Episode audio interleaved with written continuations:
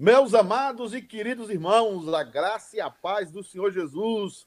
Espero que esteja tudo bem com você, com a sua família, os irmãos da City K United, os irmãos aí do Brasil, os irmãos do Chile, os irmãos. Deixa eu baixar meu celular aqui que tá falando. Foi o meu, foi o meu.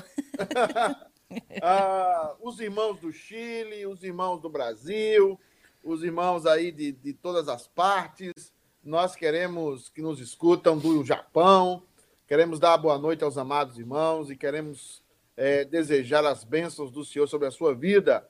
Estamos conversando mais um Papo de Pastor aqui na sexta-feira, o programa em que nós conversamos sempre com um pastor, com um irmão, sobre coisas do ministério. E hoje a live sempre, nós vamos ter live assim, live falando de missões. Então presta atenção, para você estar fazendo esse programa junto com a gente. Enquanto isso, você vai compartilhando, você vai colocando a sua pergunta aí sobre missões, você vai dando o seu like e vai nos ajudando a que a palavra de Deus, a que o evangelho chegue até os rincões da terra. E hoje nós temos um convidado que é realmente lá dos rincões da terra, né? É um irmão lá bem distante.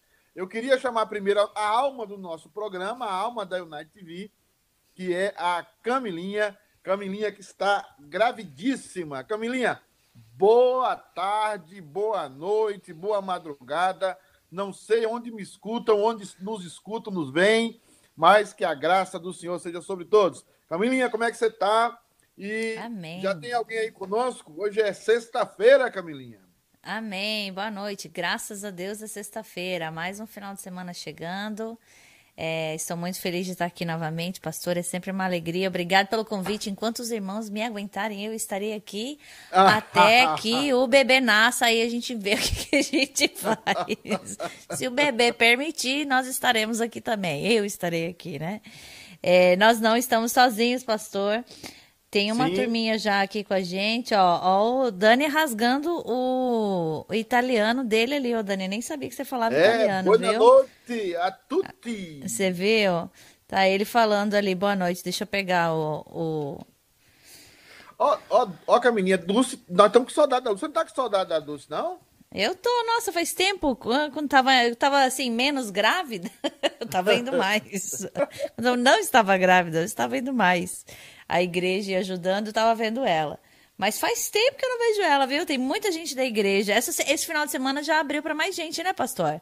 É, esse final de semana nós já vamos subir a, a, a, Nós já vamos ter uma capacidade já de 85 pessoas por culto, né? Por... Glória a Deus. Então a que gente bênção. já pode aí é, ocupar quase que é, metade né, da igreja, uhum. já que a gente Hoje, o pastor Ângelo fala com a gente, tá em, com as crianças, estamos em torno de quase 300 pessoas.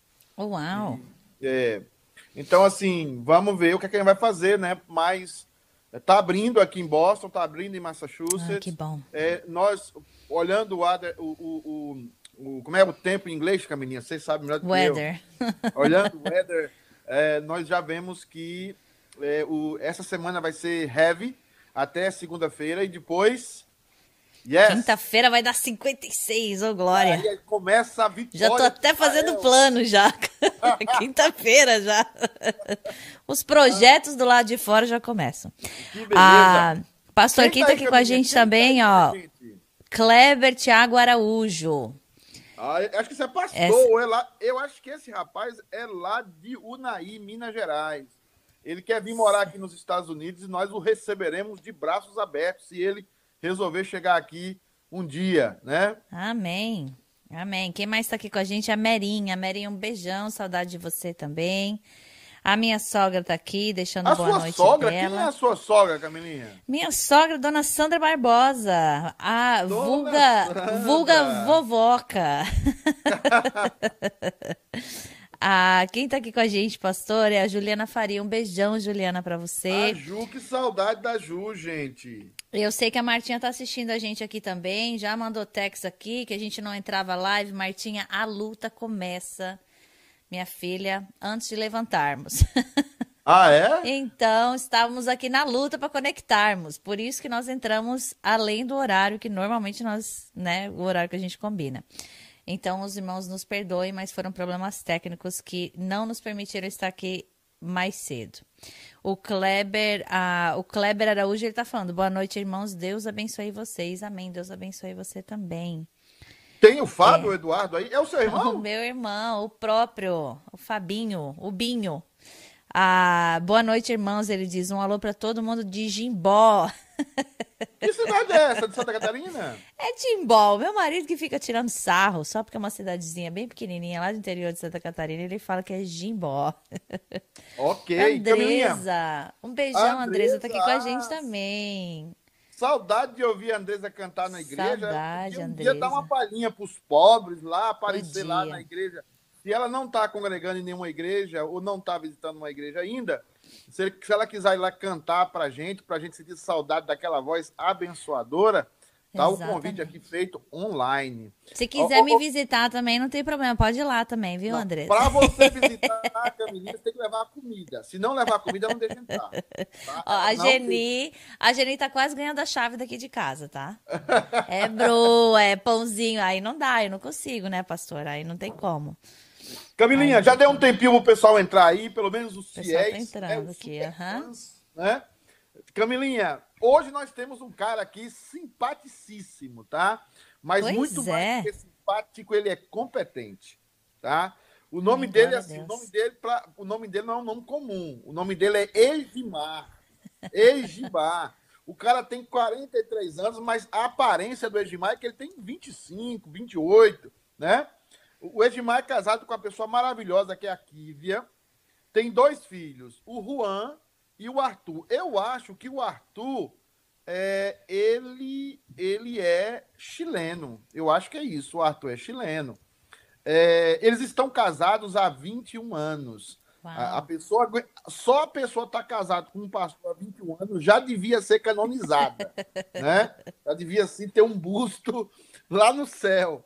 É, ele, é ministério ele... também, né, pastor? É, Esposa ele... de pastor é ministério. Agora, Fabiana não. Fabiana é o contrário. Eu é que vou ter o busto né, no céu. Tenho as minhas dúvidas. Ó, ele, ele é o seguinte: ele está há 16 anos no ministério, tá? Ele está, ele foi seis anos no ministério lá no Mato Grosso e ele está há 10 anos no Chile. Esse cara está há 10 anos no Chile. E ele está fazendo um projeto de revitalização na Igreja Presbiteriana del Valle, ou del Valle, em Lonquén, é um local da Grande Santiago, próximo à Grande Santiago, na, na região, na periferia da Grande Santiago. É, ele parece que teve a experiência de ser presidente da Igreja Presbiteriana Nacional do Chile. Ah, ó, está, ele está agora terminando um processo. Ele vai falar um pouco sobre missões. Ele está deixando a estabilidade do Chile, a estabilidade do ministério. A igreja dele lá cresceu bastante. Ele está terminando uma reforma lá, mas ele resolveu fazer missões. Ele resolveu fazer missões. Eu queria chamar ele aqui. Reverendo Edmar, boa noite, a graça e a paz, meu querido. Olá, Reverendo Pedro, meu querido amigo, irmão, companheiro de lutas aí. Camila também. Olá, Camila, é um prazer te conhecer, querida. A todos os irmãos que participam conosco aí nesta transmissão. É, é uma alegria estar com vocês aqui, poder compartilhar um pouco é, o que Deus tem feito né, na nossa vida e também através da nossa vida. Reconhecendo sempre que tudo isso é por graça, né? Amém, glória a Deus. Hoje, mano, aqui é um papo de pastor. A Camilinha às vezes entra aí falando de comida, mas não tem problema não, tá? A gente aqui é um papo, pode. Uh, é o papo que eu domino, entendeu? O, o Chile, o tá Chile é, é, Camila, é, é um local bem formal. E, e, a gente passa realmente por um processo de formalização, entre aspas, pastoralmente uhum. do Chile. Tem coisas boas nesse sentido e coisas ruins. Ah, quando eu vim para cá, para os Estados Unidos, a formalidade ainda foi algo que ficou muito tempo no meu coração. É, o pastor Egimar está há 10 anos no Chile fazendo um trabalho muito abençoado, discipulado. E, mas o que mais me espanta, e eu queria começar com essa pergunta. Pastor, como é que um pastor estável, estabilizado, numa igreja crescente, terminando uma construção. Como é que o cara resolve ir para Nova Zelândia, fazer missões? O que é que está no coração do pastor quando ele. O que é que está no coração do pastor quando ele resolve fazer isso? Sim. Bom, Pedro, é, é, nós, é, como você disse, a gente está aqui no Chile já há 10 anos, né? Certo. É, Deus, pela sua graça, nos concedeu o privilégio de ter essa linda experiência transcultural, missioneira, missionária. É, nós chegamos Pode falar um aqui. pouco espanhol. É, eu vou pegar também o espanhol aí, porque. Pois é, nós chegamos aqui, a comunidade de- da, da igreja do Vale de Lonquena era um grupo aí de 25 pessoas, um grupo pequeno, né? Eu lembro. E é, pois é, e nós, é, a igreja, o- esse grupo se congregava num centro de eventos é, e estava ali na, na base, no início, e nós assumimos aqui e desenvolvemos um trabalho. Hoje que você está vendo aí, você talvez vocês estejam pensando que é que é minha casa, mas não é não, eu estou aqui no gabinete pastoral. Nós inauguramos Uau! essa semana. Amém. Glória a Deus. É, inauguramos essa semana, contratamos uma secretária que já está também instalada aqui, trabalhando durante a semana. Começamos tudo essa semana. É, nós construímos aqui, compramos uma propriedade, 13 mil metros aqui, construímos um templo que já está em vias de inauguração, já um templo para 500 pessoas sentadas. Amém. Nós temos uma comunidade aí entre 140 e 150 pessoas congregando. Ah, e nós, com Kívia, nós recebemos um convite através do pastor João Petrecelli, de, de fato foi um desafio para A gente ir gente para Nova o Zelândia. Petrecelli. A gente entrevistou o Pois Petrecelli. é, Aquele foi o pecador. Petrecelli. É, foi o pastor João que me trouxe aqui para o Chile, que me indicou aqui para o grupo e me chamou para vir para conhecer o pessoal aqui e, e a gente assumiu o compromisso com eles. né? Era um compromisso de, de cinco anos, mas Deus foi abençoando o processo de tal forma que o tempo foi se estendendo, já estamos a 10. É, e em 2018, o pastor João me chamou para ir à Nova Zelândia iniciar uma plantação lá, mas eu fiquei naquela luta ali, não, Certo. pastor, ainda não, ainda a gente tem o que fazer aqui. Mas nós recebemos uma visita de um dos pastores da Grace Presbyterian Church, Ok. é o pastor Andrew Young. E, e ele esteve na nossa casa, conversou com comigo, com Kívia, minha esposa, e nos fez o desafio também para ir, mostrou, falou um pouco sobre a grande necessidade que tem a Nova Zelândia, e nós começamos a orar, pedindo a direção de Deus para entender o que, que Deus queria para nós. Nós temos aqui uma obra é, consolidada, uma igreja que era uma plantação e uma revitalização, É porque uma, o, pessoal, o pessoal também, hoje, Mar, aqui nos Estados Unidos precisa entender que uma igreja no, no Chile, presbiteriana, que está fazendo um templo para 500 pessoas, é um milagre. É, é uma situação, É. né? E, e- e, assim, e você sai e você quer sair hoje, de uma- porque as pessoas pensam, e a figura do pastor hoje é, é a figura do mercenário. É o cara que quer Aham. dinheiro. Né? O cara que quer um, um- um emprego estável, um lugar estável. Você está Aham. estável aí, você Sim. já con- concluiu uma situação maravilhosa. E o que mais impressiona a gente aqui é que você quer fazer missões. Você quer ir para um país desconhecido e começar. Que, que que é isso, cara? Ainda existe pastor? Então, rapaz, é- essa, essa é uma grande pergunta que muitos fazem. Inclusive aqui na igreja falam, mas pastor, que coisa louca é essa? Agora que o negócio está tudo ajeitadinho, tá para nadar de braçada, o senhor está tomando a decisão de ir.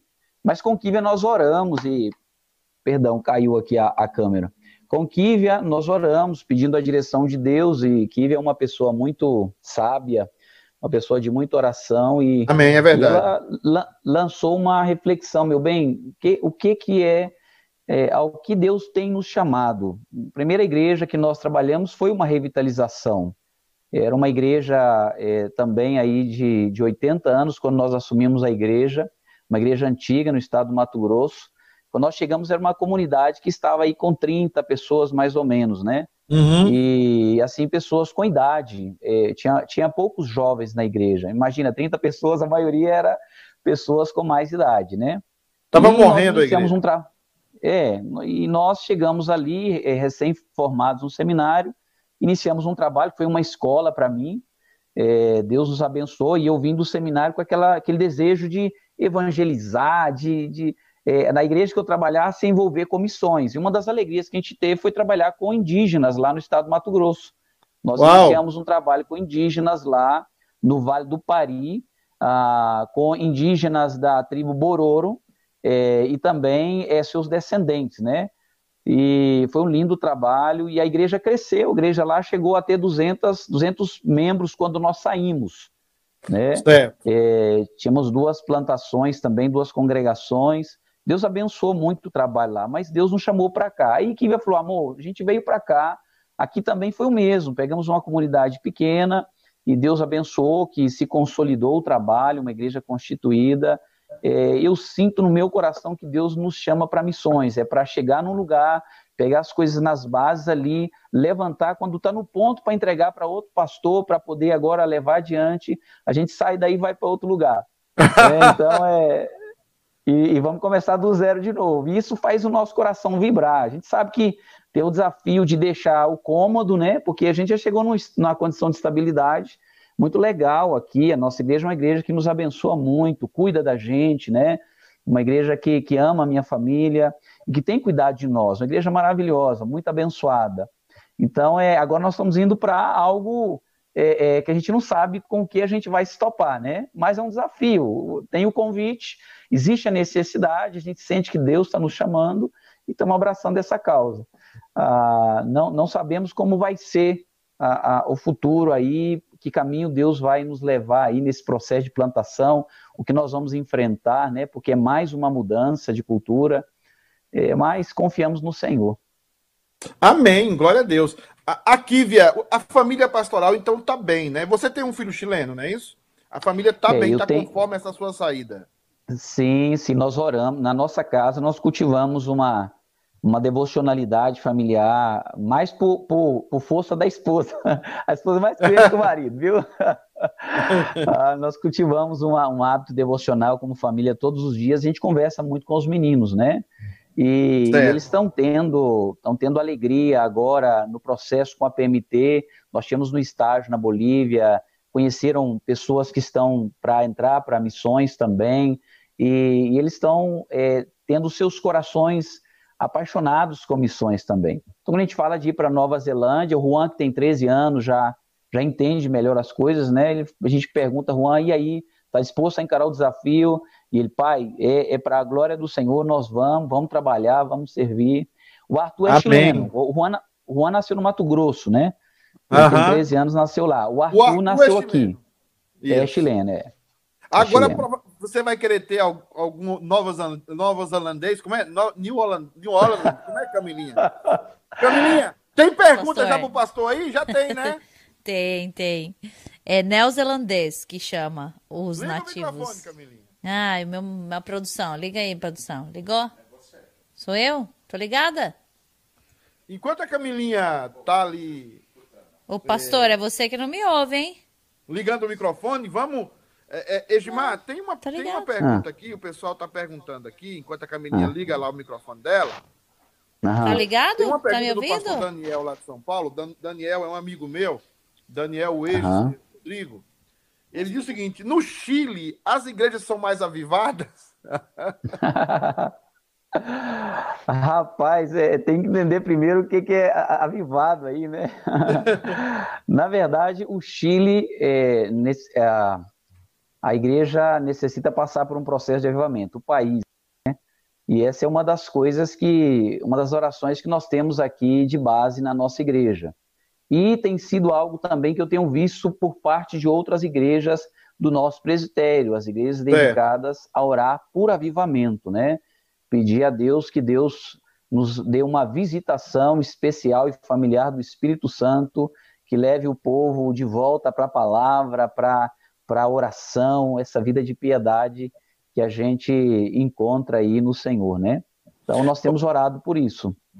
Edmar, antes da gente entrar também no assunto lá de Nova Zelândia com mais profundidade, é importante também, eu acho, você falar para o pessoal que está nos assistindo, a importância do discipulado. Como é que você conseguiu, e aí como é que é a sua experiência partindo daí para a gente chegar em Nova Zelândia? Qual é, qual é a sua experiência com discipulado? Porque você chegou no Chile e o Chile, os processos são muito lentos. A cultura tem esse, viés mais lento, é, é, tem os seus aspectos positivos e os seus aspectos negativos. A cultura brasileira uhum. é uma cultura mais rápida e tem também aspectos positivos e negativos. Mas como uhum. é que uhum. você conseguiu é, é, manter essa igreja, seguir num processo e hoje já finalizando um processo exitoso de revitalização?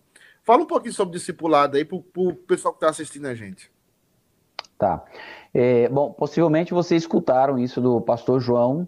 É, o discipulado é a missão da igreja. A missão da igreja é fazer discípulos, né? Exatamente. É, e, e, eu tenho compreendido ao longo do ministério que a coluna vertebral da, da, do trabalho com a igreja é o discipulado. É você é, tomar as pessoas e guiá-las nesse processo de formação, ah, dando a essas pessoas é, a esses irmãos o conhecimento da palavra, o, o relacionamento do cuidado mútuo, ah, onde nós transmitimos vida na vida. Ah, a cultura chilena é uma cultura, em comparação com, com o Brasil, pouco religiosa. Né? Se você é, olha, por exemplo, a, as estatísticas, a influência do secularismo ou de, da secularização no Chile é muito forte. Tá? É, Brasil, o Chile ele ele está é, considerado como o segundo país de Latinoamérica mais secularizado. Primeiro vem o Uruguai, depois vem é, o Chile, né? Se fala de, como terceiro, porém a, a, o segundo aí são os hispanos na, nos Estados Unidos, né, em Norte América, segundo as estatísticas. E o Brasil é o décimo terceiro, ou seja, em outras palavras, o Brasil ainda é um país religioso. Ah, nessa, nessa, nessa perspectiva. Nessa hierarquia, aí, né? Exatamente. Então, de fato, é, é difícil. Porém, uma das coisas que impacta o chileno é quando você mostra um evangelho com ah, um fundamento sólido, concreto, ah, que é o que nos dá a, a, a, interpretação na perspectiva da fé reformada. Né? E isso atrai, porque o, o chileno ah, ele é um, um, uma pessoa com uma perspectiva mais racional. Então, se você dá um evangelho Sim. que apresenta fundamentos, você tem uma, uma melhor possibilidade de aproximação com o seu coração. Na nossa igreja, nós encaramos esse desafio. Uh, nós aplicamos aqui uh, uma metodologia. Uh, claro que nós não cremos na metodologia como ferramenta de êxito, mas a graça. Porém, nós temos que usar um método. Eu estive na Coreia em 2015 é, e estive, fiz o curso do DMI lá, o discipulado, é, Ministério Discipulado Internacional, e eu trouxe isso para a igreja, desenhamos junto ao conselho da igreja uma filosofia ministerial, a, desenvolvi um trabalho de visão na igreja, preguei por seis meses sobre discipulado na vida da igreja e lancei o desafio. Aqueles que queriam entrar nesse processo, para que nós pudéssemos conversar. Tive um primeiro encontro com esse grupo e, e mostrei para eles quais eram as implicações desse processo. Ah, uma das coisas que eu aprendi foi que ah, para o discipulado você tem que aprender a simplificar a sua agenda, porque é uma caminhada com Cristo, não é verdade? Tem que aprender a simplificar, tem que dedicar tempo.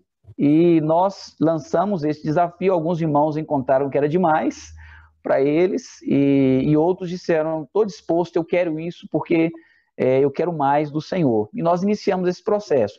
Nós já formamos a quarta turma do discipulado, são dois Uau. anos esse discipulado, é, são dois anos, nós formamos duas turmas em dois anos e concluímos no final do ano passado duas outras turmas. Ou seja, hoje nós temos aqui aproximadamente 45 pessoas que passaram por esse processo pessoas que trabalham ativamente na liderança da igreja, pessoas que são exponenciais para a vida da igreja e também traz um, um, alívio ao coração do pastor, porque toda aquela sobrecarga da vida pastoral é dividida. Exatamente. Agora... E eles estão discipulando, eles estão aconselhando, eles estão liderando grupos pequenos, né? Estão liderando ministérios na igreja e tem sido uma, uma dinâmica muito gostosa isso na vida da igreja. É... E, e o, só um detalhezinho, perdão. Isso anima outros a se envolverem também é, a, num próximo, porque já tem gente assim, pastor, eu quero entrar no discipulado quando vai iniciar outro. E isso é, é gostoso, né? Desse processo. Sim, é, é até porque está ah, assistindo a gente aqui, provavelmente, a irmã Sandra. A irmã Sandra é uma pessoa também que se envolve muito com o discipulado aqui na nossa igreja. Mas você não acha, pastor? E aí, deixa eu dar uma espetadinha aqui no nosso papo de pastor. Uhum. Você não acha que tem muita, muito pastor preguiçoso, não? O cara quer pregar domingo, voltar para casa, encher a igreja. Camilinha, quando você tiver aí a voz, minha filha, você fala, tá? Agora eu tô te ouvindo bem. Pastor, pensa aí. Será que não tem pastor preguiçoso, não? Que não quer discipular ovelhas, né? É, Camilinha, quem tá com a gente aí? Aqui com a gente é o pastor Ângelo. Temos a ilustre. Você tá me ouvindo, pastor, ainda? Eu Agora? te ouvindo bem. Ah, então tá. É... Ele tá falando aqui, ó, de Tangaré da Serra para o mundo. Grande abraço, amigo Egimar. Eu vou dizer uma coisa, um eu abraço, não pedi. Eu não pedi autorização, mas quando eu fui pesquisar uma foto sua no seu Facebook, eu encontrei fotos do pastor Ângelo e eu descobri que vocês se formaram juntos. Mas como eu não pedi autorização para publicar a foto, eu não vou poder. Ah. Então, ô, ô, mas eu vi lá. Pode, pode publicar. E, e, é, e, é, não, e, e, é, e os dois são simpáticos, viu, Camilinha? E os dois são, são bem simpáticos, tá? É, são mesmo. Agora, agora, pastor Edmar, a foto que tem no papo de pastor minha parece que eu sou um demônio, tá?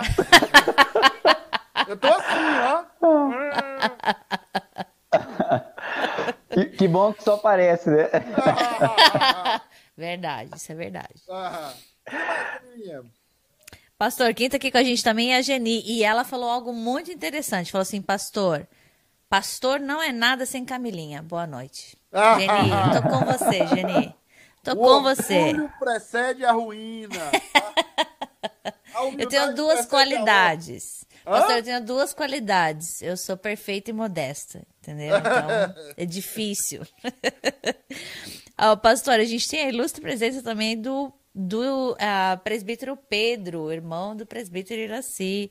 É um que tá assistindo. E o Iraci ninguém sabe onde é que tá, né? Ninguém ah, sabe. É? ah, o presbítero Eudes assistindo conosco, deixa boa noite dele. A dona Neide também é, deixou boa é um noite problema. dela. Neide, assistindo. É... Tem uma pergunta do Daniel Castilho aí, Camilinha. Se você Tem sim, pastor. Aí, tá aqui em cima. pastor.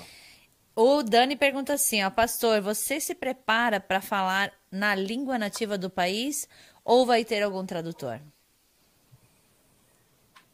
É, Pode falar. É, é, tá. é para você. É, sim, eu, quando eu vi, eu tive uma, uma experiência um pouco é, estranha e desafiadora quando eu cheguei no Chile, porque quando eu vim para o Chile eu não sabia o espanhol, apesar que o espanhol é parecido com o nosso idioma, mas falar com o chileno, pastor Pedro sabe aí, entender o chileno, quando eles estão entre eles, é difícil. É muito rápido. E eu, é, eu cheguei aqui numa quinta-feira e preguei no domingo. Ah, e eu preguei um, um, um português com um, um, toque assim de aquela pretensão, né, de espanhol, onde eu, eu, fui descobrir que o pessoal não entendeu nada depois de uns seis meses.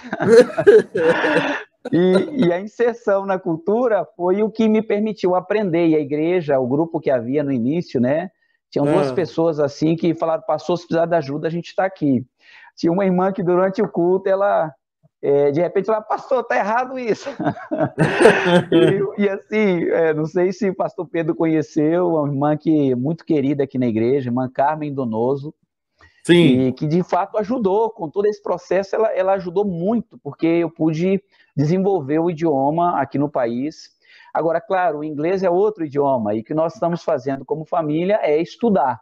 Eu compreendo alguma coisa em inglês, porque a gente já teve a possibilidade de, de sair do país, de estudar, de, de ler muita coisa em inglês. A gente tem algumas pessoas na igreja. É, eu tenho um pastor auxiliar aqui, que é o pastor Craig Paul, que que é canadense, a esposa norte-americana. Então a gente vai adquirindo alguma facilidade, mas nós precisamos desenvolver. Então nós estamos estudando, sabendo que quando nós chegarmos lá é que a gente vai assim absorver mesmo o idioma. idioma. No princípio vai ser com tradução. Ah, sim. Camilinha, quem mais aí?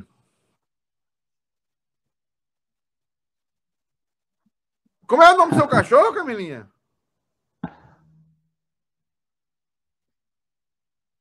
Auditori.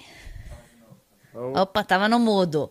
Ah, o nosso cachorro é, ele é italiano, chama Ezio Auditori. Meu Deus, eu, quando é. eu aprender a falar o nome desse cachorro, já tô na, no céu. Todo mundo fala a mesma coisa. Oh, acho, que a ideia, acho que a ideia do meu marido era justamente ninguém chamar ele, só a gente. Quem mais, Camilinha, tá aí fazendo pergunta? Tem uma pergunta Pastor, aí do Pedro. tem uma pergunta da Sandroca, ó.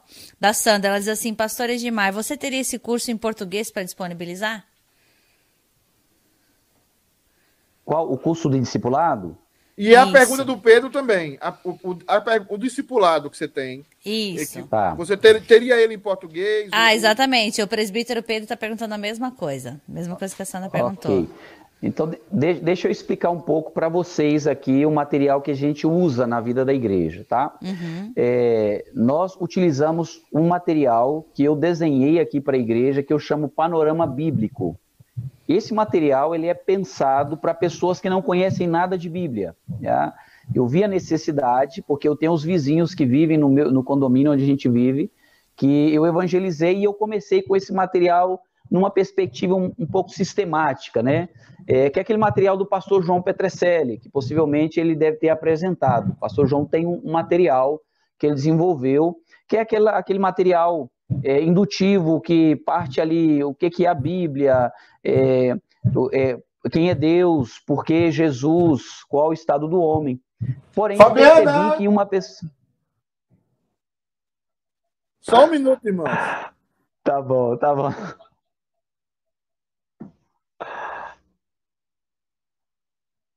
Apagaram o microfone dele. então. Ficou, ficou mudo lá, Camila. É. Então, pastor, deixa o pastor chamar a Fabiana. Então. E o, o, o pregando, então é, comecei um discipulado com um vizinho que mora de frente à minha casa. E ele era é, um tipo de um agnóstico, assim, uma mistura entre agnóstico e ateu. Ele não se define bem, não. Mas é, comecei um trabalho com ele, de amizade. E, e, comecei esse estudo com ele. Vi que não estava surtindo muito efeito, porque tudo parecia para ele de, algo no campo filosófico. Uhum. Então eu pensei, primeiro eu tenho que mostrar para ele o que, que é a Bíblia. Então eu desenhei um material ah, de panorama bíblico para poder mostrar para ele o que, que se trata a Bíblia, qual é a mensagem da Bíblia, o que, que é, ela nos, nos traz. E isso impactou a vida dele. Ele começou a perceber que a Bíblia não era um livro de pura religião, no sentido de vá à igreja, ora, lê a uhum. Bíblia, você tem que ter esse. esse. É e eu mostrei regras, isso né? para ele.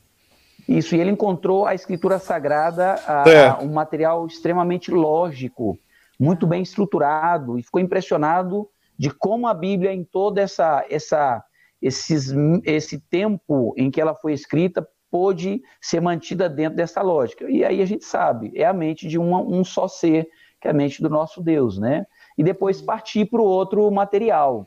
Esse material foi um material que é, nos cedeu o reverendo João Petrecelli, já? são dois livrinhos uh, de discipulado indutivo, depois faço esse material, depois vem a pré-membresia, uh, quando a pessoa já passou por todo esse processo, vamos para a pré-membresia, e eu escrevi um material nosso que está em espanhol, então, os dois primeiros eu tenho em espanhol e em português. Esse para se tornar membro na igreja, é um material é, é, que está todo em espanhol. A gente pode fazer a tradução, são 16 uhum. estudos. E aí a pessoa é recebida como uhum. membro na igreja. Eu estou desenvolvendo um outro material agora para pós-membresia, ou seja, quando a pessoa já é membro, para ela iniciar um processo é, é, é, agora depois como membro. Esse material uhum. ainda não está pronto.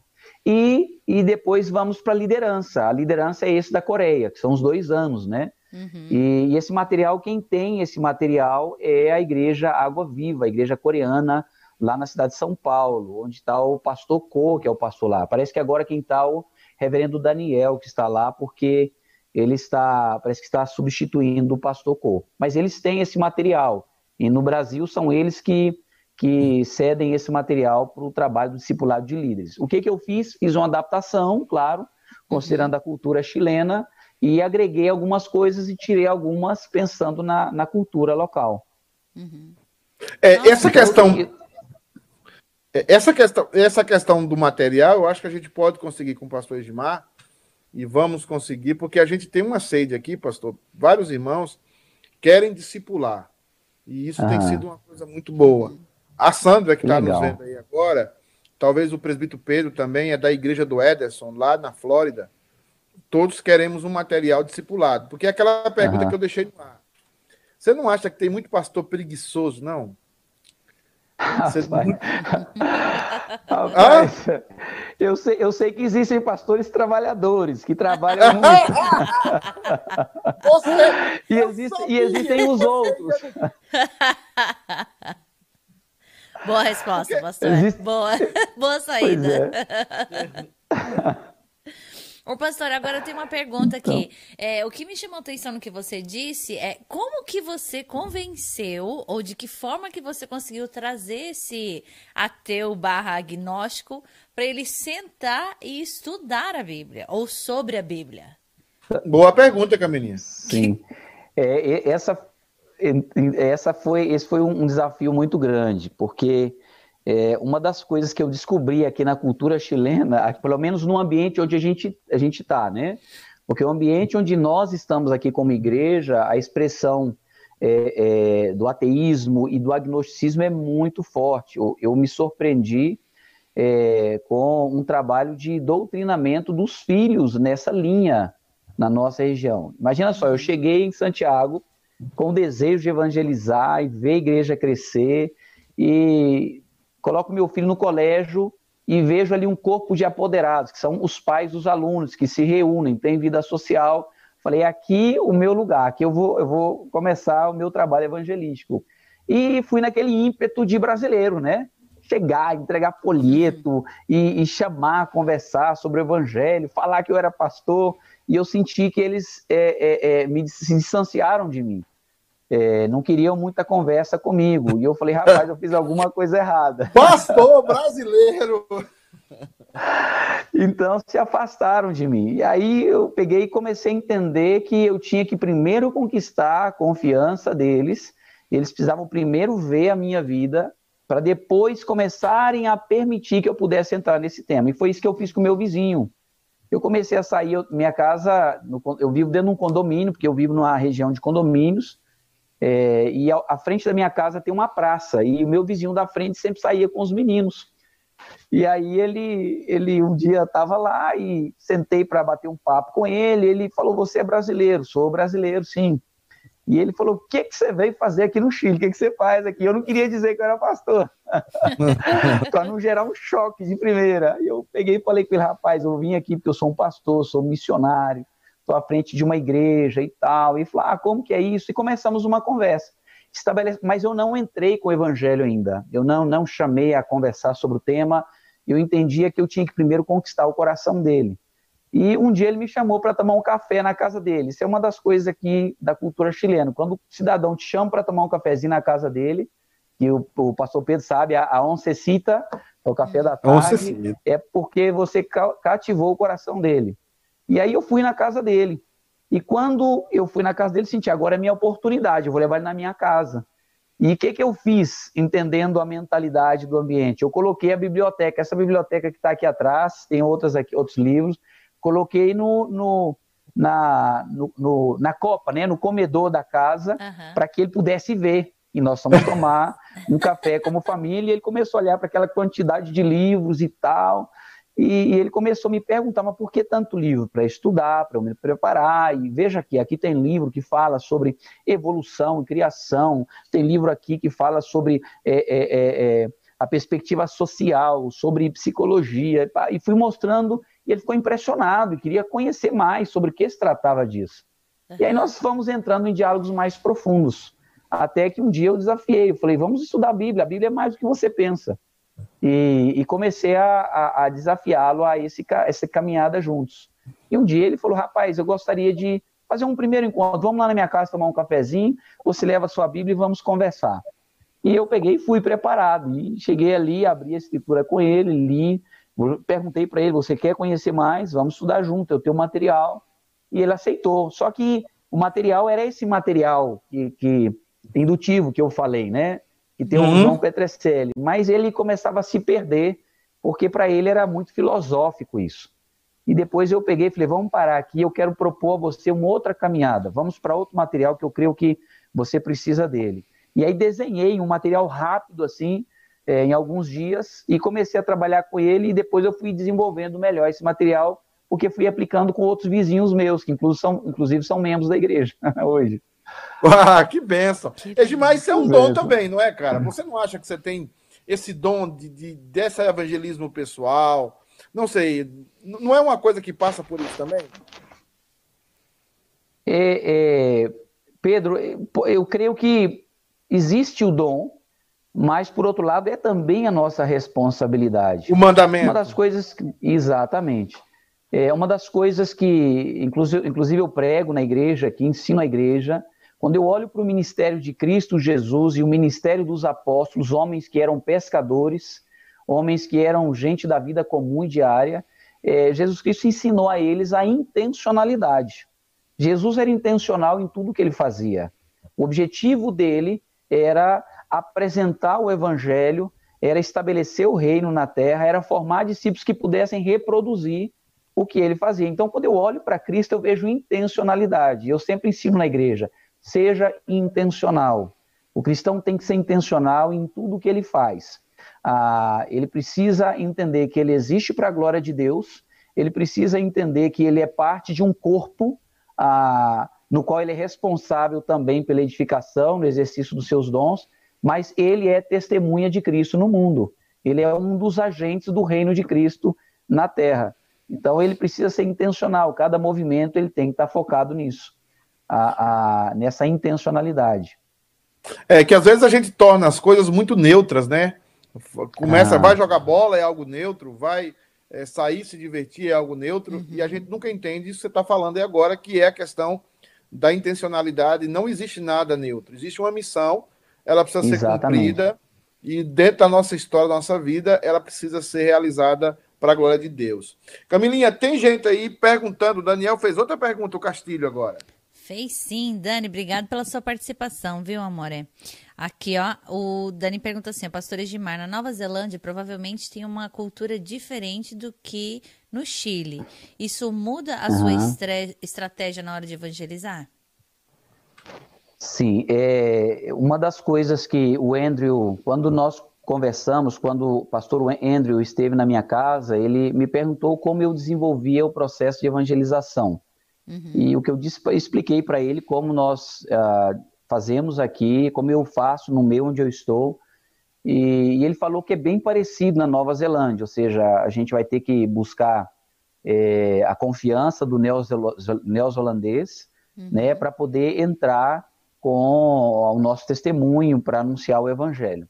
É, porém, eu sei que cada cultura tem as suas particularidades e a gente tem que uh, sempre ser sensível a, a essa nova realidade, com a finalidade de poder entender o contexto, tá? entender as suas particularidades, para ver por onde você vai é, entrar com o evangelho. Por exemplo, é, eu tenho falado com o meu menino, o Juan, meu filho. É, aqui no Chile é fácil, por exemplo, você eu jogo futebol com alguns amigos não, cristian, não cristãos. Né? É, eu tenho um grupo aqui, não tem nenhum cristão no meio, e eu jogo futebol com eles há um tempo já já tive a oportunidade de aconselhar alguns em problemas familiares, em lutas existenciais. Ah, nenhum deles ainda chegou a estar tá na nossa igreja, mas já compartilhei do evangelho com eles depois de um tempo jogando futebol com eles, ah, quando eu senti que eles já estavam me aceitando. Porém, lá eu acho que o futebol não vai ser é, uma, uma rota, porque lá no país o, o esporte lá vigente é o rugby.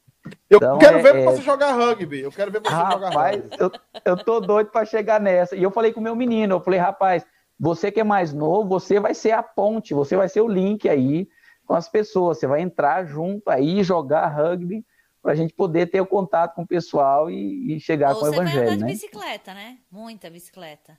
Com o pastor Petrecelli. Com... Ou você vai andar de bicicleta. É, é. Eu, pois é, eu andava muito lá no Brasil, ainda quando era solteiro e recém-casado. Depois parei um pouco. Hoje eu fico mais no futebol mesmo. Ô, pastor, qual, qual é o seu ministério? Qual é o desafio da Nova Zelândia? Especificamente. O seu tá. projeto, tá. o projeto Vida Nova Zelândia, ele tem. Qual é o objetivo dele? O tá. que, é que você vai chegar e fazer lá? Tá, o, o, objetivo primário do projeto é plantar uma nova igreja. né? Porém, nós estamos ah, convidados a apoiar na revitalização da denominação, é, os, os pastores que estão sendo enviados pela PMT à Nova Zelândia. É, nós vamos chegar lá nos dois primeiros anos. Eles nos pediram para estar em igrejas locais, a fim de que nós possamos aprender o inglês, a desenvolver o idioma bem, né? Porque como nosso objetivo é plantar igrejas é, a, a, é, de neos-holandeses, primeiramente, a gente precisa entender o idioma.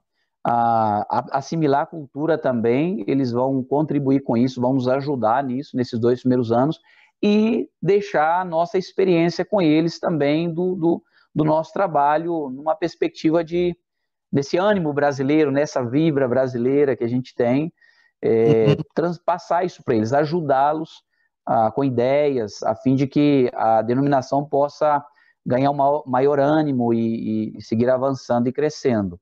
Então, depois desses dois anos, nós vamos desenhar um projeto para a gente poder iniciar uma plantação em um lugar específico, mas é, é, com o apoio da igreja local, onde nós passamos os dois primeiros anos, né? Então, é, é, é esse é o prime primeiro é plantar uma igreja é, como parte do projeto ajudar na revitalização da denominação e uma das coisas é a formação teológica de novos obreiros para o país, né? Certo. Isso seria o quê? Vocês montariam um seminário? É, a, a, a nova, eles têm um instituto bíblico lá, tá? E a ideia é que nós nos envolvamos de forma a, a ministrar é, classes nas áreas da teologia para capacitação de, de novos obreiros.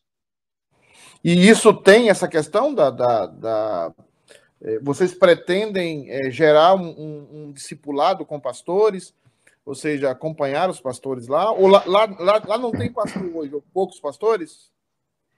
É, lá tem lá a, a, tem, tem os pastores da denominação, são alguns pastores que tem lá, né, a, na Nova Zelândia, mas devido à grande necessidade de plantar novas igrejas, é, existe uma necessidade de multiplicar esse ministério pastoral. Então, é, se hoje eles precisam, eles querem plantar novas igrejas, eles não têm candidatos para cumprir com essa necessidade, né? Ou seja, não tem chamado ministerial lá, né? Não, não tem, não tem havido. A igreja do Petrecelli pertence a essa denominação ou não? É a mesma denominação que nós estamos indo, né? O João ele esteve lá numa outra denominação, no princípio, plantou uma igreja é, de, de, latinos ah, debaixo de uma igreja neozelandesa ah, e agora está na Grace, ajudando a Grace, Christian Church aí nesse processo de levar obreiros para apoiá-los nesse processo de, de plantação. Edmar, e você precisa, obviamente, de apoio. Você tem levantado esse recurso como? Como é que você tem conseguido levantar esse recurso? E quanto é que custa um projeto lá como é que, como é que um projeto desse sai do papel, vai para lá, levar sua família, levar seus filhos? É, qual é o custo desse projeto? Tá. É, eu vou começar pelo custo e o que eu estou fazendo, tá? É, é, conversando com o João, com o Cláudio, que também está lá. É, o Cláudio, por exemplo, semana passada nós conversamos e ele me passou algumas orientações, orientações sobre valores e tudo. Orientações orientação assim. E ele é, me disse que nós precisamos em torno aí de 6 mil dólares neozelandeses. É, entre se, se, você consegue 5 mil dólares, ah, você vive em situações um pouco limitadas. É, o ideal é que você consiga aí pelo menos 6 mil dólares para a manutenção do projeto, ok? O que, que nós estamos fazendo? É, o que eu tenho feito é fazer contatos com igrejas que já conhecem o nosso ministério, que já nos acompanham em oração é, desde muito tempo já. Então, já tem algumas igrejas comprometidas no Brasil. Porém, é, o meu grande desafio vai vir agora no final do ano, porque ah, uma das coisas que eu tenho que fazer é visitar igrejas. Como eu estou aqui no Chile, ah, isso me inviabiliza poder ficar indo ao Brasil. Eu estou nativa, trabalhando normalmente. Eu estou aqui, o custo para poder ir no Brasil ah, não fica barato, né? Então, é, é, me prejudica um pouco. E o meu acordo com a igreja é de ficar aqui até setembro, e nos meses de outubro, novembro e dezembro, já estou agendando compromissos com igrejas lá no Brasil para poder visitá-las a fim de apresentar o projeto, com vistas aí em 2022 para Nova Zelândia. Você, você já tem alguma coisa levantada ou ainda não? Sim, hoje é, eu tenho comprometido com, com o nosso, nosso projeto em reais brasileiros, o projeto fica em torno de 20 a 25 mil reais, tá? É, todo o projeto, ah, fazendo a conversão da moeda no valor de hoje. Ah, hoje eu tenho conseguido aí em torno de 4.500 reais já levantados de igrejas que já disseram, pastor, nós estamos com o senhor e a partir do ano de 2022 nós já apoiaremos economicamente o teu ministério. Ainda que vá no mês de... A gente não sabe, em, em razão da, da pandemia, as fronteiras podem abrir em janeiro, podem abrir em, em, em fevereiro, março. A expectativa é que abra no primeiro trimestre. É, é, é, a nossa expectativa, né? Então, igrejas já estão comprometidas conosco desde o princípio do próximo ano. Ok, então, assim, você não tem ainda nem 20% do seu projeto? Ou tem? Não, não, ainda não. Não, não tenho isso porque como eu disse, eu estou limitado em poder ir para o Brasil é, e poder visitar as igrejas para apresentar o projeto, né? Então, a minha expectativa é de que é, nesse processo aí no final do ano eu possa conseguir levantar todo o recurso que a gente necessita. Agora, é importante o pessoal saber, principalmente o pessoal aqui da CityK United, é, que vocês estão indo evangelizar um país que já tenha sido evangelizado. A Nova Zelândia Sim. já foi um país evangelizado, tem igrejas lá. O, o que é. Explica para o pessoal, Egimar, o que é um projeto de revitalização de igrejas. O revitalização okay. de uma igreja nacional. Ok. Uh, deixa eu, eu primeiro contar um pouco a situação da Nova Zelândia. É, Nova Zelândia, como você disse, é, uma, é um país que já enviou missionários para o mundo aí na sua história. Porém, é um país que vem sendo, é, vem sendo afetado pela, pela secularização, ah, e aí você vê o crescimento aí do ateísmo, do agnosticismo, na é verdade, e infelizmente a igreja vem sido contagiada com isso e abre portas para o liberalismo teológico. Então, o liberalismo teológico, nós sabemos que ele mata a igreja porque ele começa a desconstruir a verdade bíblica, que é a base sólida de uma igreja, que são os fundamentos da igreja de Cristo. Então, a, a, a igreja vai sofrendo esse impacto. a igreja vai perdendo a sua identidade, a, desde de os próprios a, antigos, e isso vai afetando os mais novos, a nova geração. Tanto que a nova geração ela vai é, se fragilizando a tal ponto de não saber mais responder a, a, aos desafios do mundo. E Sim. acabam sendo tragados por isso. Tanto que os jovens aí já na secundária, entrando na universidade, já começam a não ir mais na igreja, já começam a, a, a, a, se, a se perderem aí nessa rota de formação cristã. Então, revitalização num país estrangeiro requer de nós, como diz primeiro, a compreensão da cultura, entender é, a, quais são as fragilidades da cultura, quais são as fragilidades da igreja local por efeito da cultura, para poder saber por onde começar. Mas, basicamente, eu creio que uma revitalização ela parte por, a primeiro, a orar e confiar em Deus estar na dependência de Deus. Essa é a primeira coisa. A segunda é pregar fielmente as escrituras sagradas. Pregar com fidelidade, pregar com compromisso, pregar com humildade ah, e pregar com dedicação. É, é, isso é, é, é, uma, uma segunda coisa que pre, deve predominar aí. E terceiro, é, como disse, ser intencional. Uma das coisas que creio eu que gera um impacto a longo prazo é pôr foco ah, na geração atual. Ah, o principal foco tem que estar na geração atual. Quando eu chamo de geração atual, estou falando aí nos menores e na juventude. porque são eles que vão é, é, é, é preparar a geração futura, não é verdade? Então a gente tem que ir sobre a vida deles. É, dentro de um ambiente secularizado, uma das preocupações que nós temos que ter é ser apologéticos. Nós devemos saber responder aos dilemas da cultura e equipar essa nova geração para poder lidar com esse progressismo, lidar com essa forma de pensamento ideológica, responder aos dilemas universitários que são postos, que tentam desconstruir a fé cristã, os fundamentos bíblicos, equipar essa nova geração. Então eu penso que vai por esse caminho aí. É um tipo de reevangelização né, diante de uma cultura que se tornou pós-cristã.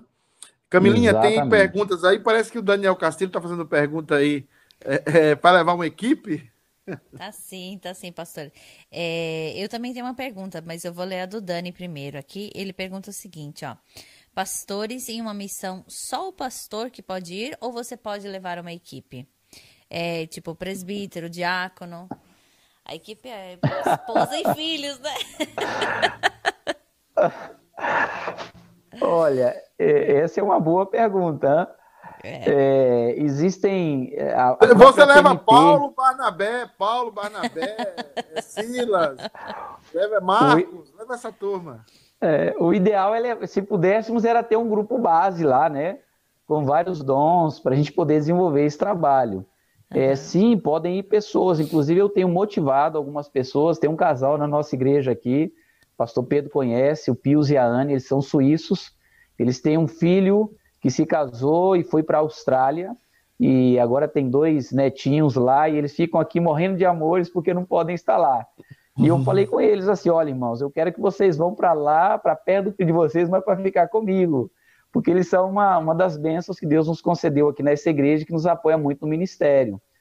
Então eu tenho desafiado, mas eh, não como brincadeira, tenho falado sério. Pensem com carinho nisso e, nos, e se unir conosco lá e vamos trabalhar juntos na plantação dessa nova igreja.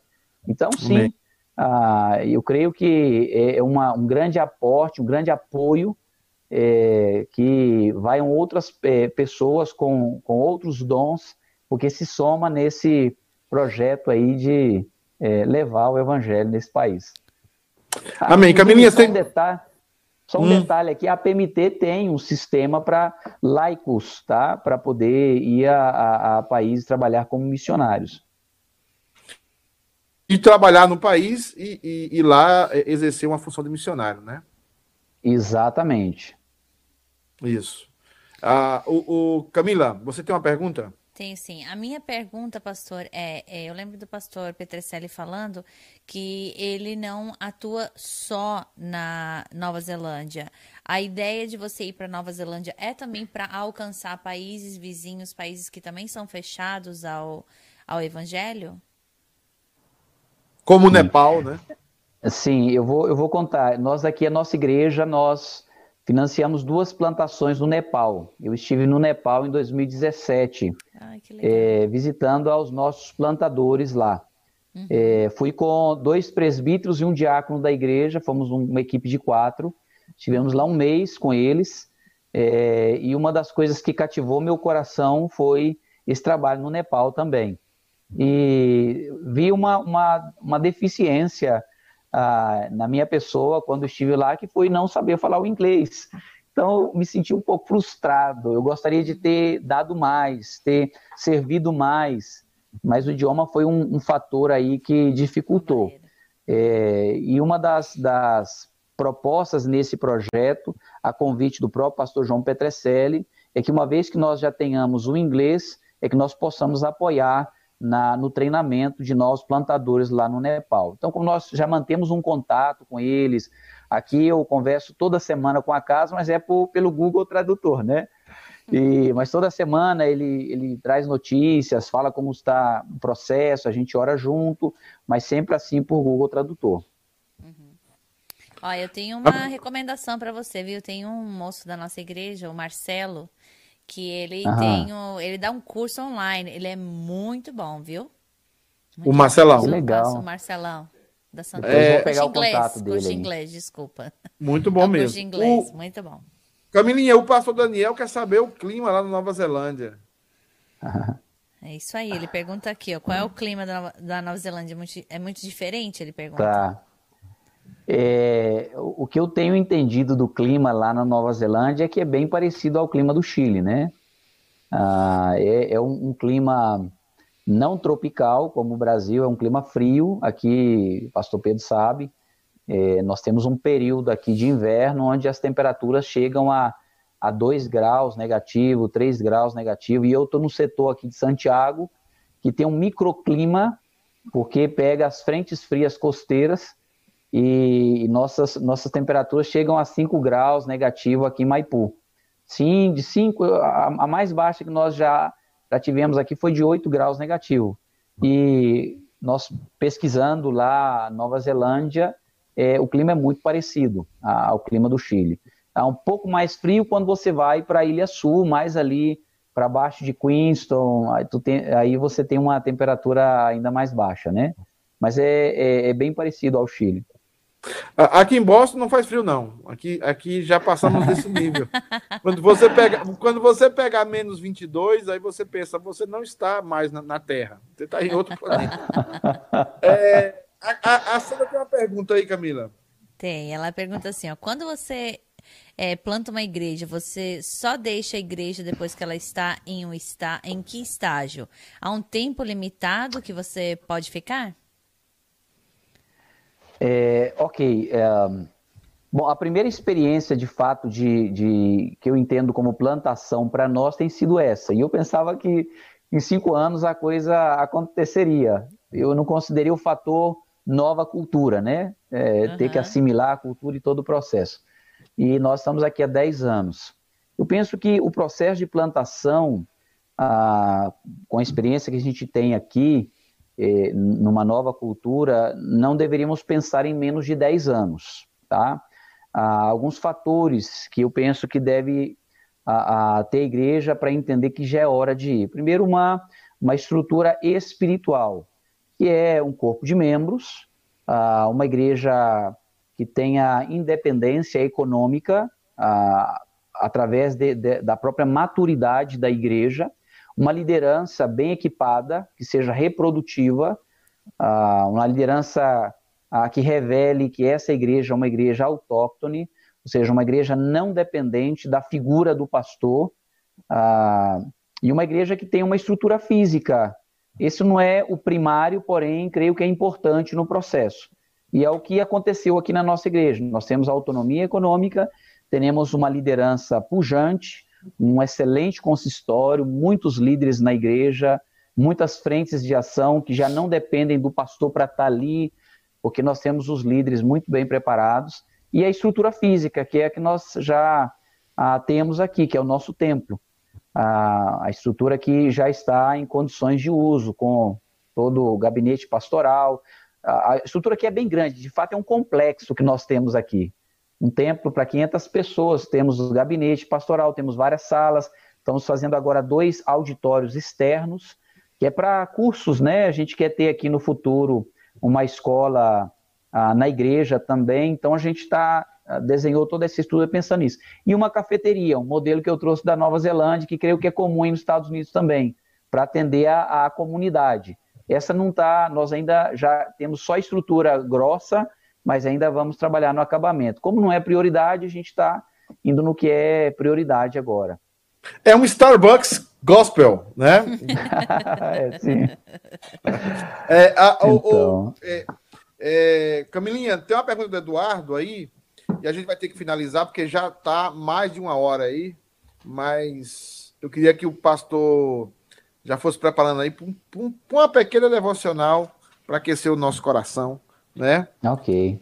Uma devocionalzinha pequena, mas que é, fale um pouco de missões, porque nós temos um grande interesse como City K United nos envolver mais e mais com missões.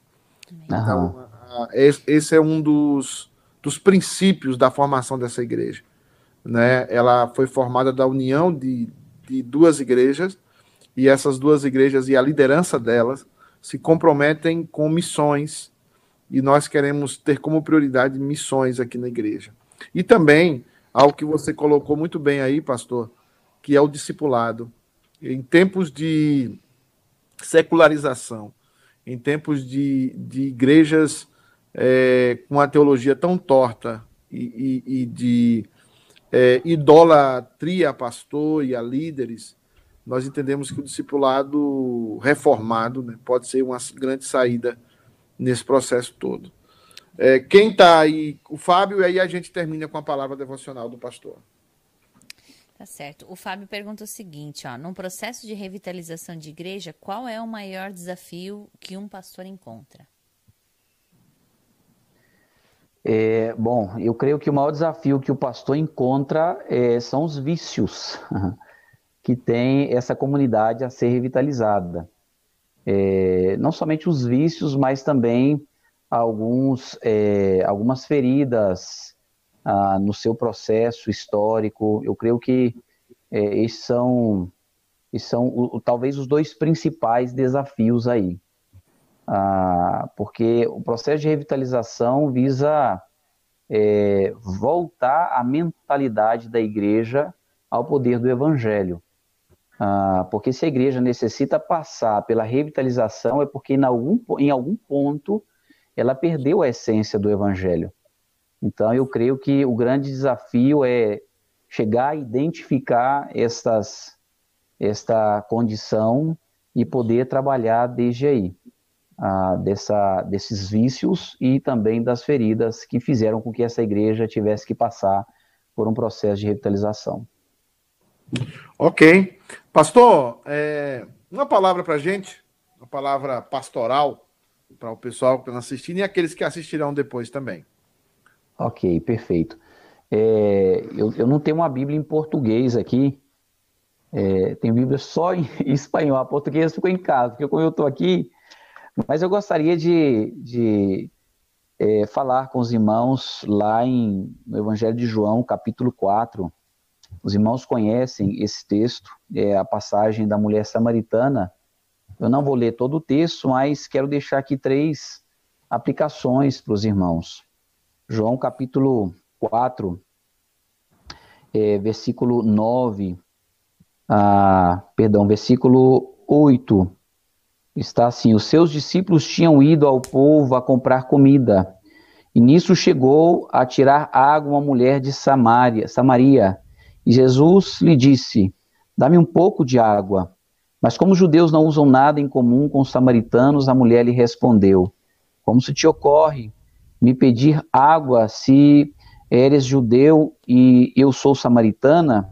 Se Jesus então respondeu, contestou, ou respondeu essa mulher: Se soubesse o que Deus pode dar e conhecesse o que te está pedindo água, você pediria a ele e ele te daria água que dá vida.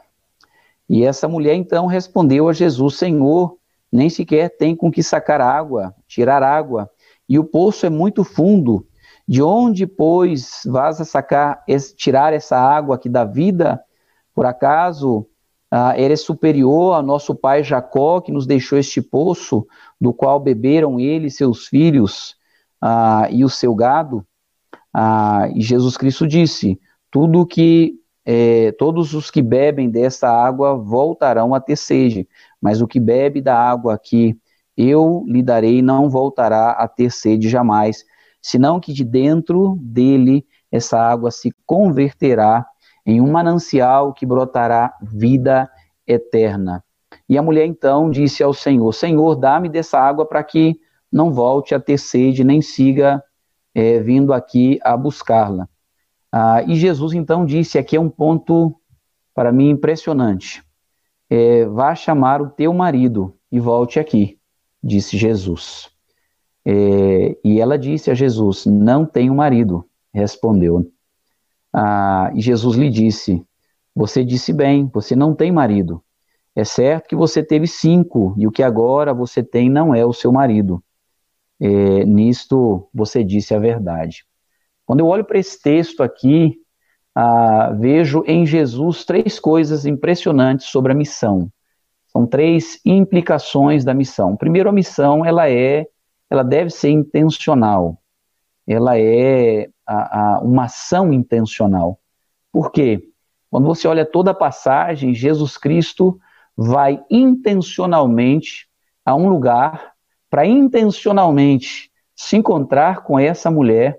Ele intencionalmente pede água a essa mulher ah, e ele intencionalmente diz a essa mulher que vá buscar o seu marido.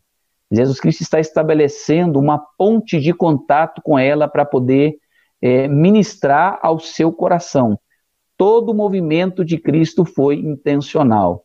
O texto nos diz que ele saiu da Galileia para ir à Judéia. E ele então é, passa por esse lugar, ele vai até aquele lugar porque ele quer se encontrar com aquela mulher, ele vai preparado para se encontrar com aquela mulher. Ele pede água porque pedir água vai ser o ponto de conexão para estabelecer um diálogo do evangelho com essa mulher. Ele, ele pede essa mulher para chamar o seu marido, porque é, ali vai ser onde ele vai tocar no coração dela. Então nós vemos que a missão deve ser intencional. A segunda coisa que nós vemos nesta passagem é que a missão ela deve ser uma dedicação sacrificial. Ah, e nós observamos nesta passagem que Jesus Cristo ah, vai numa hora imprópria para qualquer que siga esse caminho, ele chega às 12 do dia, a uma hora é, é muito, com muito calor, ah, para poder estar com essa mulher. Ele interatua com ela, sendo ele um judeu e ela uma samaritana. A própria mulher, ela interpela com Jesus sobre o contato que ele está estabelecendo com ela, não é verdade? Então, o que ele está fazendo é saindo da sua zona de conforto para poder estabelecer essa entrega do evangelho. Queridos, se nós queremos ser missionários, se nós queremos ser agentes do reino, se nós queremos levar a mensagem do evangelho, nós temos que sair da nossa zona de conforto. Nós temos que estar dispostos ao sacrifício, porque esse sacrifício vale a pena. Esse sacrifício é pela salvação de uma alma. E a palavra de Deus nos mostra que a salvação de uma alma é uma das coisas que mais glorifica a Deus em toda a história, porque é parte da história da redenção a salvação de uma alma. A Bíblia nos diz que a festa no céu, a celebração, a alegria no céu por um pecador que se arrepende. Não pelo pecador em si, mas pelo redentor, pelo salvador. Em Apocalipse 7 nos diz lá que existe uma adoração angelical, uma, é, uma adoração também desde a terra, em todas as suas esferas, àquele que está sentado no trono e ao Cordeiro, porque a ele pertence a salvação. E por último, nós vemos neste texto é que a missão ela é a, a, a um serviço não compreendido, um serviço incompreendido. Essa mulher não sabia o que Jesus Cristo estava oferecendo. Ela não entendia. Ela não entendia, inclusive, a necessidade de alma que tinha. Essa mulher tinha um vazio no coração. Essa mulher tentava preencher o vazio do coração dela com os relacionamentos conjugais. Tentou uma, tentou duas, três, quatro, cinco vezes e não funcionou e ela parte então para uma outra rota, mas ainda crendo que ela vai ter o vazio do seu coração preenchido pelo relacionamento com um homem. Ah, agora já não mais baixo, debaixo dos limites legais do matrimônio, mas uma união ah, sem compromissos. Por isso Jesus Cristo fala para essa mulher chamar o marido dela, vai chamar o seu marido, vai buscar ele. E ela fala, eu não tenho um marido. Aí está o ponto. Você tem uma sede de alma, que os relacionamentos que você está buscando não vai saciar. Essa sede de alma, só eu posso saciá-la, porque eu tenho a água viva. Quando nós levamos o evangelho às pessoas, elas creem que nós estamos querendo fazê-las religiosas como nós, fazê-las um mais, ou talvez estar apresentando uma, uma religião mais dentre tantas religiões. O que elas não sabem é que nós estamos oferecendo um serviço que é, tem frutos eternos. Nós estamos entregando a oportunidade de poder estar reconciliados com Deus vivo e verdadeiro, ter esse vazio existencial preenchido pelo único que pode de, de fato preenchê-lo. A missão é um serviço não compreendido. Nós vamos à Nova Zelândia, Nova Zelândia não nos espera. As pessoas não estão esperando. O que nós vamos oferecer lá na Nova Zelândia, eles não estão interessados. Mas o que eles não sabem é o que, que no, aquele serviço que nós estamos levando para lá é o melhor de toda a existência de um ser humano, que é a salvação em Cristo Jesus. Então, a missão ela é uma ação intencional, é uma dedicação sacrificial e é um serviço não compreendido. E nós, seguindo o modelo do nosso Senhor Jesus Cristo, devemos entender que essas são as implicâncias de ser uh, um discípulo de Cristo fazendo missões. Espero no Senhor que cada um de nós abracemos esse modelo para que honremos ao nosso Mestre, que é Cristo Jesus, e ele seja glorificado tanto na terra como também no céu. Amém, reverendo, amém. Glória a Deus. A Camilinha, vou fazer um apelo para levantar a mão do outro lado lá, ver se ela se ela converte, né? A Camilinha já me confessou, já confessou em público que ela ela, ela tem esse, esse, esse, esse, esse chamado assim missionário de alguma forma. Ela se ela ela ela esse assunto toca muito a vida dela, né? E ela Amém. e o Amém. Glória a Deus. Estão juntos aí para serem missionários também aqui na igreja nos Estados Unidos. Reverendo, foi uma alegria tê-lo aqui conosco. Nós queremos continuar conversando sobre esse tema. Certamente Amém. vamos fazer aí um dia uma live. Eu, você, o João, é, outros pastores que estão envolvidos com missões, para a gente fomentar esse tema aqui na igreja. Nós queremos ser uma igreja que se envolve ainda mais. Quando nós vemos uma igreja como a sua, com construção, num processo difícil de pandemia, e mantendo ainda projetos missionários no Nepal, a gente fica até envergonhado, porque nós sabemos que podemos fazer muito mais pelo reino do que nós já estamos fazendo. Amém. Assim, reverendo, que nós vamos olhar com atenção o seu projeto, saiba disso. Amém. O Conselho United, os irmãos da igreja, queria também que os irmãos tivessem conhecido você, conhecessem você e conhecessem um pouco do seu projeto, mas nós queremos nos envolver em missões, sim. Camilinha, um abraço. Amém. Até domingo. O pessoal fica com a TV United amanhã, né? Nós temos a Claudete às nove da manhã com o United TV, com, com Kids, como é? United Kids. United Kids, aham. United Kids. E nós temos é, o culto é, domingo às seis horas da tarde. Também transmissão ao vivo pela United TV. Reverendo, muito obrigado. Camila, muito obrigado. Deus abençoe vocês. Uma ótima sexta-feira. Que Deus continue a ser glorificado nas nossas Amém. vidas. Abraço. Amém. Tchau. Amém. Um grande abraço. Muito obrigado vocês também, gente. Tchau. Um abraço para toda a igreja. Continua aí, rapaz. Ô, reverendo. Ah. Obrigado, viu, cara? Deus te abençoe. Amém. Eu agradeço também vocês aí pelo